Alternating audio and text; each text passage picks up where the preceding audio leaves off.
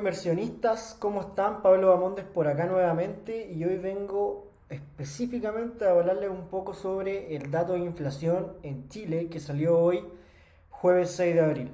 El dato del IPC de marzo que ya nos está dando un poco de,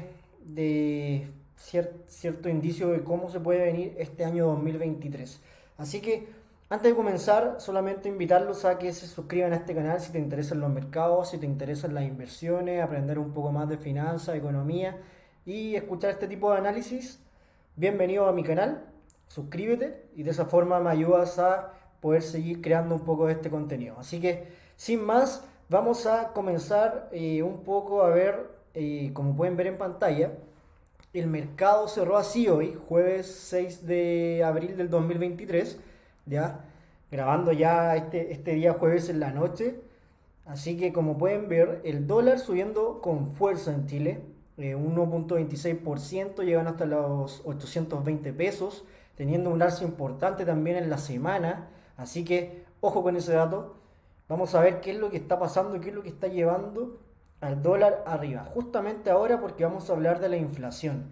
Y quiero que entendamos si veamos ahí por acá alguna noticia. El diario financiero ya en la tarde nos muestra. Eh, acá está, no, esta no era la noticia, disculpen. Les quería mostrar la, noticia de, de, la inflación. Pero a ver, creo que la tengo por acá. No, no la tengo. Bajo. Pero en fin, lo que le quería comentar es que el dato de inflación de marzo fue finalmente de un 1,1%. Dentro de las expectativas del mercado, sí, pero sigue siendo una inflación muy alta, muy preocupante y probablemente, y ya lo dijo la presidenta del Banco Central, Rosana Costa, se van a seguir manteniendo tasas altas probablemente más de lo esperado. Lo cual nos hace pensar, nos hace pensar de que vamos a seguir obviamente con cierta eh, volatilidad en el mercado local y no solamente dado por las altas tasas de interés, sino que también dado por todo lo que está ocurriendo a nivel de seguridad en el país, esta crisis de seguridad que tiene a todos tan preocupados. Y por otro lado, obviamente vamos a ver eh, posiblemente una contracción económica, que las probabilidades de eso, de una posible recesión, entre comillas, está todavía bien, pero bien latente en el, en el mercado local, en el mercado chileno. Pero yéndonos un poco más al dato propiamente tal de la inflación, quiero que eh, revisemos un poco cómo se ha venido dando la inflación en el último tiempo ya en Chile. Y acá tenemos un grafiquito que nos viene mostrando el acumulado en 12 meses. Cómo ha estado la inflación acumulada en 12 meses en Chile. Y acá podemos ver, por ejemplo, si partimos desde octubre de 2022, teníamos acumulado un 12.8%. Luego en noviembre un 13.3, pasamos de nuevo a un 12.8 en diciembre. Y acá ya comenzando en enero y febrero y marzo de 2023, que hoy tuvimos el dato ya de marzo, vemos que la inflación acumulada en 12 meses baja. ¿Eso es una buena señal? Sí, es una buena señal. Sin embargo, sin embargo, debemos tener mucha, pero mucha precaución, porque además de medir la inflación propiamente tal, también hay una medición que se llama la inflación o el IPC subyacente y es el que vamos a ver acá. ¿Qué es lo que mide el IPC o la inflación subyacente? Lo que mide es básicamente la inflación sin los volátiles, es decir, sin alimentos y sin petróleo, ¿ya? Entonces, esta medida un poco de, de de, la inflación que debiese ser menos volátil, ya porque los precios del petróleo fluctúan, los precios de los alimentos fluctúan más, debiese, debiese ir a la baja. Si, si realmente tuviéramos una, una, una inflación eh, que estuviera realmente disminuyendo en el tiempo, debiésemos ver estos datos a la baja y la verdad es que para nada, para nada sigue a la baja, sino que más bien como lo pueden ver, Terminamos el año 2022 con un 8.6 en inflación subyacente, pasamos a enero con el mismo número, luego subiendo en febrero y subiendo ahora 9.4 como pueden ver aquí en el mes de marzo. Entonces, la verdad es que es muy preocupante porque todo lo que menos fluctúa o que menos, entre comillas, debiese subir de precio, está subiendo de precio. Entonces, ojo con ese dato, es muy importante y es lo que está preocupando obviamente a todos los consejeros del Banco Central, a los economistas, a la misma presidenta de la entidad, Rosana Costa, que ya han hablado de esto.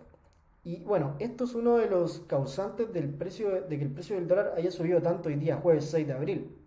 Y, el otro, y la otra causa es la crisis de seguridad en Chile, que también ha pesado en el mercado y también se ha ido contra el peso chileno, dándole un poquito más de fortaleza al dólar en, en Chile. Así que eso es un poquito de grandes rasgos. Eh, la verdad es que si vemos el, el, petróleo seguir fuerte en su precio, seguir arriba en su precio, va a costar mucho que la inflación a nivel internacional disminuya, porque la verdad es que para todo se requiere energía, para todo se requiere petróleo, para gran cantidad de actividades.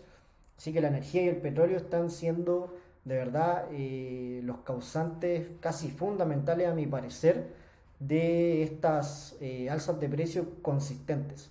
Recordemos que la inflación es eh, la inflación es compuesta, por lo tanto, el hecho de que aumenta, aumenta y aumente cada vez se vuelve más pesado para el bolsillo de las personas.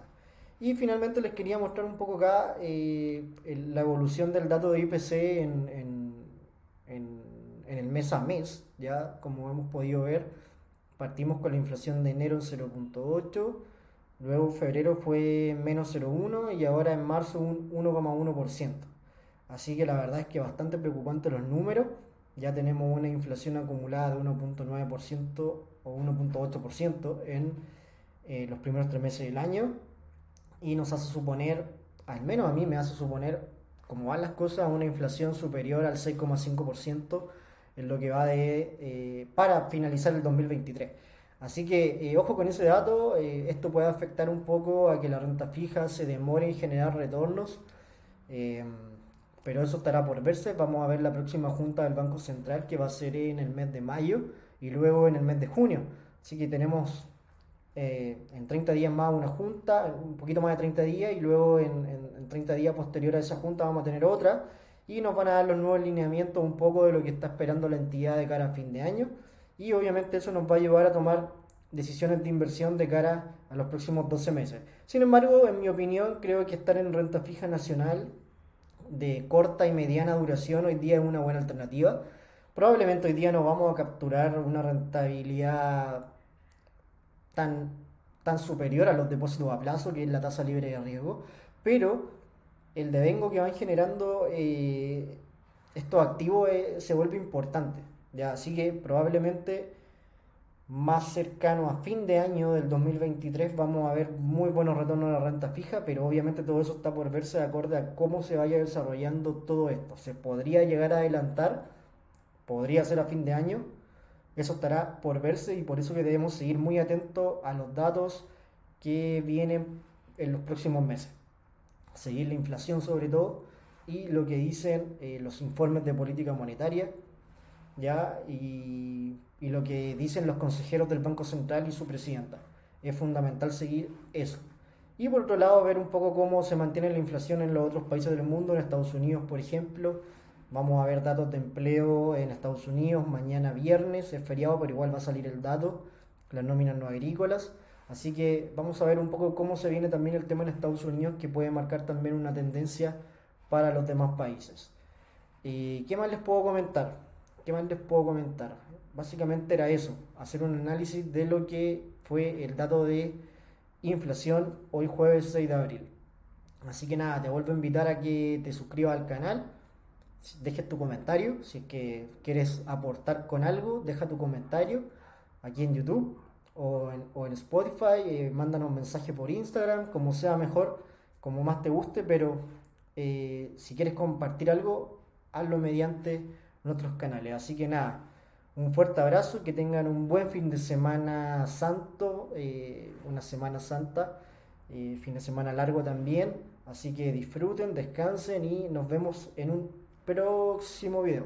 Chao, chao. Se despide Pablo por acá. Ah, y obviamente, antes de terminar, se me estaba olvidando algo muy importante. Aquí no hay ninguna recomendación de inversión y estoy hablando a modo personal, opiniones personales de Pablo Bamondes.